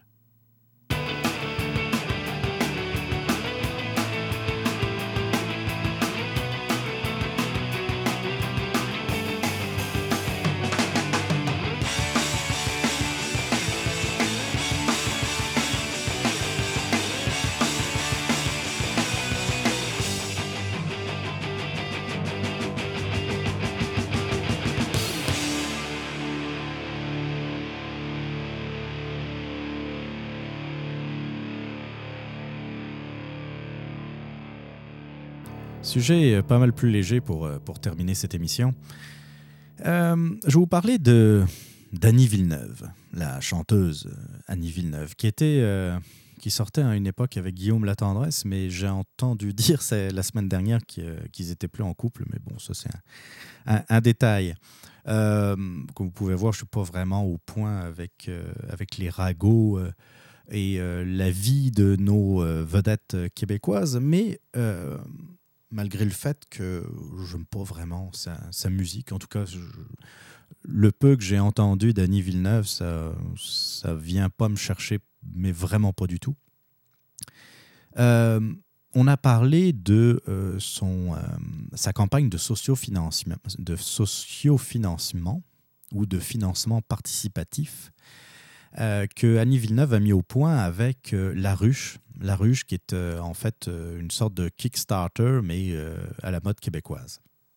Et donc Annie Villeneuve veut sortir un cinquième album et elle fait appel aux contributions. et puis vous pouvez verser une pièce, euh, 10 pièces, 50 pièces, autant que vous voulez dans le fond, pour participer à l'élaboration de son cinquième album, mais aussi avoir la chance de, par exemple, choisir la dernière euh, de son, de son album ou de venir avec elle en studio. Ou euh, euh, il y a des différents prix qui peuvent intéresser ses, ses fans.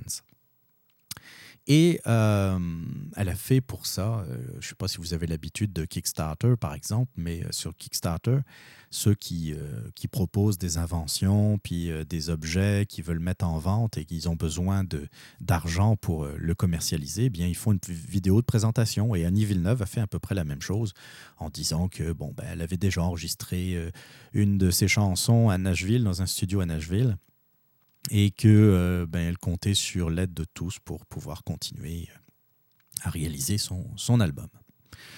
Euh, Annie Dufresne, Annie Dufresne que j'ai mis du temps à comment dire euh, à me rappeler où, où est-ce que je l'avais vue et euh, à un moment donné, oui, son visage me disait vaguement quelque chose, mais elle n'a certainement pas la même no- notoriété que Annie Villeneuve. Annie Dufresne, c'est une petite actrice euh, euh, qui apparemment s'est lancée un peu dans la chanson, a fait une vidéo, elle se dit un peu humoristique, humoriste plutôt, euh, en, plus, quand on lit sa page, elle se présente un peu, elle, est pluridisciplinaire. Elle fait une vidéo, puis elle attaque quand même violemment, c'est un peu fort, mais elle s'attaque au fait que euh, demande de l'argent, que Annie Villeneuve demande de l'argent aux Québécois et qu'elle trouve ça scandaleux, la, façon de faire, et qu'elle trouve euh, discutable également le fait d'enregistrer à Nashville, et que alors qu'il y a des- des bons studios d'enregistrement ici au Québec. Là-dessus, elle a raison. Il y a des très bons euh, studios d'enregistrement au Québec. Là où elle a tort, c'est qu'il y a apparemment juste une chanson qui, a été enregistrée à Nashville. Le reste de l'album sera enregistré euh, au Québec. Je suis intervenu un peu euh, dans une. J'ai répondu à la vidéo d'A- d'Annie Dufresne. Et j'ai annoncé aussi sur ma page, sur, sur mon compte Facebook, que j'avais donné de l'argent à Annie Villeneuve. Euh, bien que je, n'aime pas euh, sa, musique. Je vais donner 10 piastres, là, si ça peut, euh, ça peut vous intéresser. Si le montant peut vous intéresser, c'est pour moi très symbolique. Pourquoi je l'ai fait? Encore une fois, bien que j'aime pas... la musique d'Annie Villeneuve ne fait pas partie de mes, de mes goûts musicaux. J'ai trouvé sa façon de faire très bonne. Et j'encourage, il y a de plus en plus d'artistes qui le font et j'encourage les artistes à le faire plutôt que d'aller quêter des subventions. Alors il y avait à un moment donné, il y avait un petit doute là. On s'interrogeait euh, sur, euh, d'ailleurs sur Facebook avec un de mes chums qui, me disait mais peut-être qu'elle touche des, subventions euh, quand même parallèlement à ça, ou peut-être qu'elle en touche juste autant que les années passées. Tu sais, il y avait un petit doute. Et puis, en faisant des petites recherches cette semaine, ou plutôt la semaine dernière, il apparaît que non, elle, n'a plus le droit des subventions. Le, système des subventions pour, pour la musique au Québec est assez, bizarrement fait. Dans le fond, euh, les subventions ne sont pas données directement aux artistes, sont données aux producteurs. Le producteur, euh, ben, il doit produire différents artistes. Euh, Annie Villeneuve se lance de façon indépendante pour son cinquième album.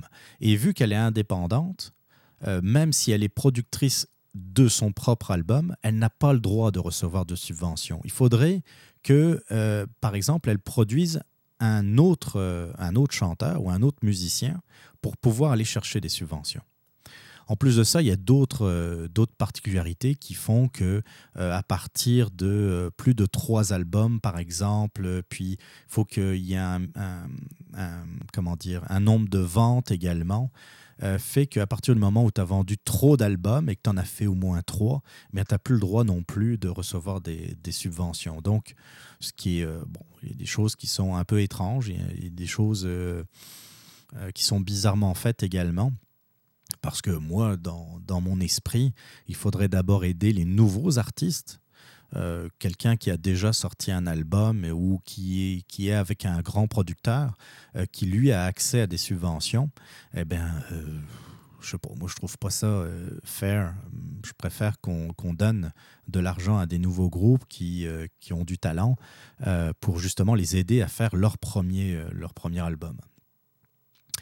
Et euh, ben, ce qui se passe, c'est que euh, euh, je ne me souviens plus quel, quel groupe avait expliqué ça, mais un, un, groupe que j'ai entendu à la radio la semaine dernière disait que dans le fond, ça, ça, oblige parfois à changer de producteur parce que le producteur n'a plus accès leur producteur n'a plus accès aux subventions, bien un autre producteur peut leur dire venez avec moi parce que moi j'ai accès à certaines subventions suivant les différents critères de euh, par exemple du programme Musique Action euh, pour ne parler que, que de lui. Donc c'est assez complexe. Et tout ça pour dire que effectivement, Annie Villeneuve ne rentre plus dans les, euh, dans les critères euh, d'attribution des, subventions.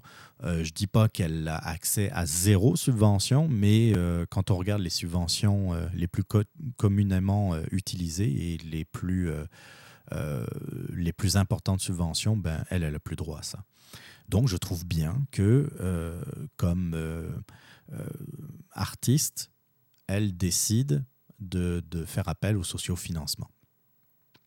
Et euh, l'attaque, la basse attaque d'Annie Dufresne, moi je l'ai trouvé très ordinaire. Euh, c'est quelqu'un qui euh, apparemment dit qu'elle ne veut pas chercher l'argent dans les poches des, des, Québécois, mais qui, elle, je pense, va avoir accès, elle, à des subventions. Donc ça revient à peu près au même. Donc voilà, ça c'était un peu, c'est pour faire suite, je pense, c'est à mettre dans la même catégorie, en tout cas, que euh, tout ce dont on a parlé concernant euh, Uber versus les taxis. Et cette nouvelle économie qui, euh, qui émerge, et puis il y a toujours des gens qui, qui n'ont pas compris ou qui aiment euh, vivent dans leur petit confort actuel, qui ont leur euh, droit à leur petite subvention, à leur petite, euh, petit nanan, et qui sont absolument pas d'accord de voir le, leur monde changer et qui s'opposent à toute évolution de leur, système. personnellement, je pense que les subventions devraient être uniquement destinées à des nouveaux groupes qui sortent le premier album, euh, au pire, on peut, on peut parler d'un deuxième si jamais le, le, premier euh, a montré des bons résultats, mais pas suffisamment pour euh, financer un deuxième album, mais qu'après c'était terminé. Si ton album n'est pas acheté, c'est qu'il ne plaît pas. Donc, on ne va pas continuer à financer quelqu'un ou quelque chose euh, qui n'a pas de public et qui n'est pas apprécié par, euh, par euh, les, les contribuables, entre autres, ou les gens, tout simplement. si un restaurant ouvre demain matin et que ben, les restaurants, les commerces, comme tous les commerces, ont aussi accès à certaines subventions, mais si euh, la bouffe que l'on présente dans le restaurant ne plaît pas, eh bien, on ne va pas continuer à donner des subventions pour maintenir ouvert un restaurant alors qu'il n'y a personne qui, s'y présente. Si la bouffe n'est pas bonne ou si la bouffe ne plaît pas aux gens qui, restent autour de ce restaurant, ben, le restaurant, qu'est-ce qu'il fait? Il ferme. Un artiste, c'est pareil. S'il ne plaît pas, pourquoi aurait-il encore accès à des subventions?